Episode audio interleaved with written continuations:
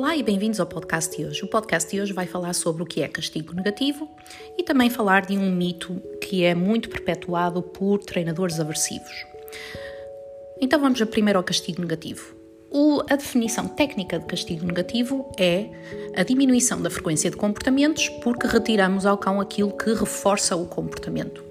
Eu passo a explicar. Um exemplo bem fácil de perceber é o cão pede, uh, ladra para ter atenção das pessoas. As pessoas dão atenção ao cão quando ele ladra, estão a reforçar positivamente o comportamento do cão. Ou seja, estão-lhe a dar exatamente aquilo que ele quer quando ladra. Castigo negativo seria o cão ladra para ter a atenção das pessoas, as pessoas ignoram o cão quando ele ladra o cão para de ladrar, as pessoas dão atenção quando o cão para de ladrar. Ou seja, o castigo negativo está contingente do uso do reforço positivo, no sentido em que, para funcionar, nós temos que ignorar ou retirar o comportamento, desculpem, o, o que está a provocar o comportamento, neste caso seria a atenção, e depois hum, dar então aquilo que o cão quer, mas quando ele está a oferecer um comportamento desejado. Treinadores que uh, se consideram uh, treinadores positivos ou que não usam força na intimidação, um, não usam uh, reforço, desculpem, não usam castigo negativo de ânimo leve. Ou seja, eu já usei muito castigo negativo e à medida que vou avançando com a minha carreira e os meus conhecimentos, uso castigo negativo cada vez menos. No entanto, o castigo negativo não é um quadrante, ou seja, não é uma uma forma de educar que usa aversivos e, como tal, não incorre nos, um, nas mesmas consequências que o uso de aversivos um, incorre. Portanto, é uh, bastante menos invasivo e bastante menos perigoso o uso de castigo negativo.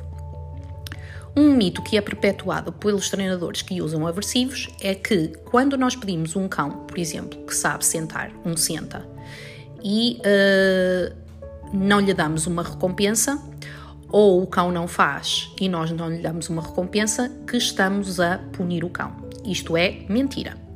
Não dar recompensa ao cão não é uh, necessariamente punir o cão. Um, quando eu peço ao Joel um senta, ele senta, eu posso recompensar com uma série de coisas, mas vamos imaginar que eu não recompenso com nada, não lhe dou atenção, não falo com ele, não lhe dou comida, não lhe dou bolas, não lhe dou nada. Mas se eu a seguir pedir um, outro comportamento e recompensar, o comportamento do senta está a ser automaticamente recompensado. Porquê? Porque o comportamento do senta e vários comportamentos que o, que o Joel conhece ou que os cães que treinam um, com reforço positivo conhecem, estão ah, naquilo que nós chamamos em reforço intermitente. O que é isto? É que eles recebem recompensas de vez em quando e outras vezes não. Portanto, eles estão acostumados e percebem que as recompensas não são fluentes, não são sempre, sempre que o comportamento é oferecido. Isto acontece, por exemplo, quando nós temos que pedir ao cão um comportamento e ele efetuou e nós não temos uma forma de recompensar a não ser com carinho e atenção, que ah, pode ser um reforço ou não, depende do local, o cão é que decide. E uh, se não for um reforço, o, o comportamento passa por não estar reforçado. Não reforçar um comportamento não é uma punição, é simplesmente não reforçar um comportamento. Portanto, quando alguns treinadores aversivos tentam alegar que os treinadores positivos não treinam totalmente em positivo porque usam castigo negativo ou porque por vezes não reforçam o comportamento, é simplesmente, um, demonstra simplesmente um fraco conhecimento da ciência. Quem dera que todos os cães fossem submetidos apenas ao castigo negativo como uma forma de criar stress e ansiedade, porque o castigo negativo é possível ou é passível de criar algum stress ou ansiedade no cão, especialmente quando é mal aplicado. Mas hum, a questão é que os treinadores aversivos que usam coleiras de choque, coleiras de bicos, enforcadoras, berram com os cães, uh, trilham as línguas, etc, etc, estão a querer discutir uh, o quão uh, mau é o castigo negativo. É quase a mesma coisa do que estar a dizer que um, as pessoas que morrem à fome um, podem ser comparadas às pessoas que uh, são submetidas a não terem comida durante um dia. Não é exatamente a mesma coisa. Nós não queremos nenhuma das duas situações, mas não se pode comparar uma com a outra.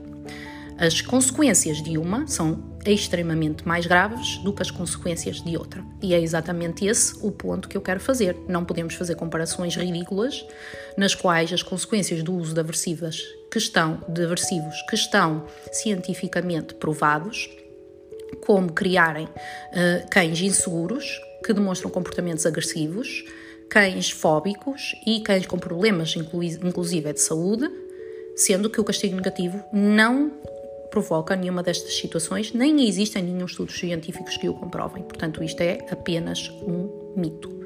Eu espero ter esclarecido algumas dúvidas. Já sabem, se tiverem alguma questão relativamente ao que eu disse aqui, podem sempre entrar no meu Instagram, Cláudia, Stanislau Dog Training, e uh, irem aos DMs ou, ou às, às mensagens e colocarem dúvidas. Cliquem em seguir para não perderem nenhum dos meus podcasts e até ao próximo.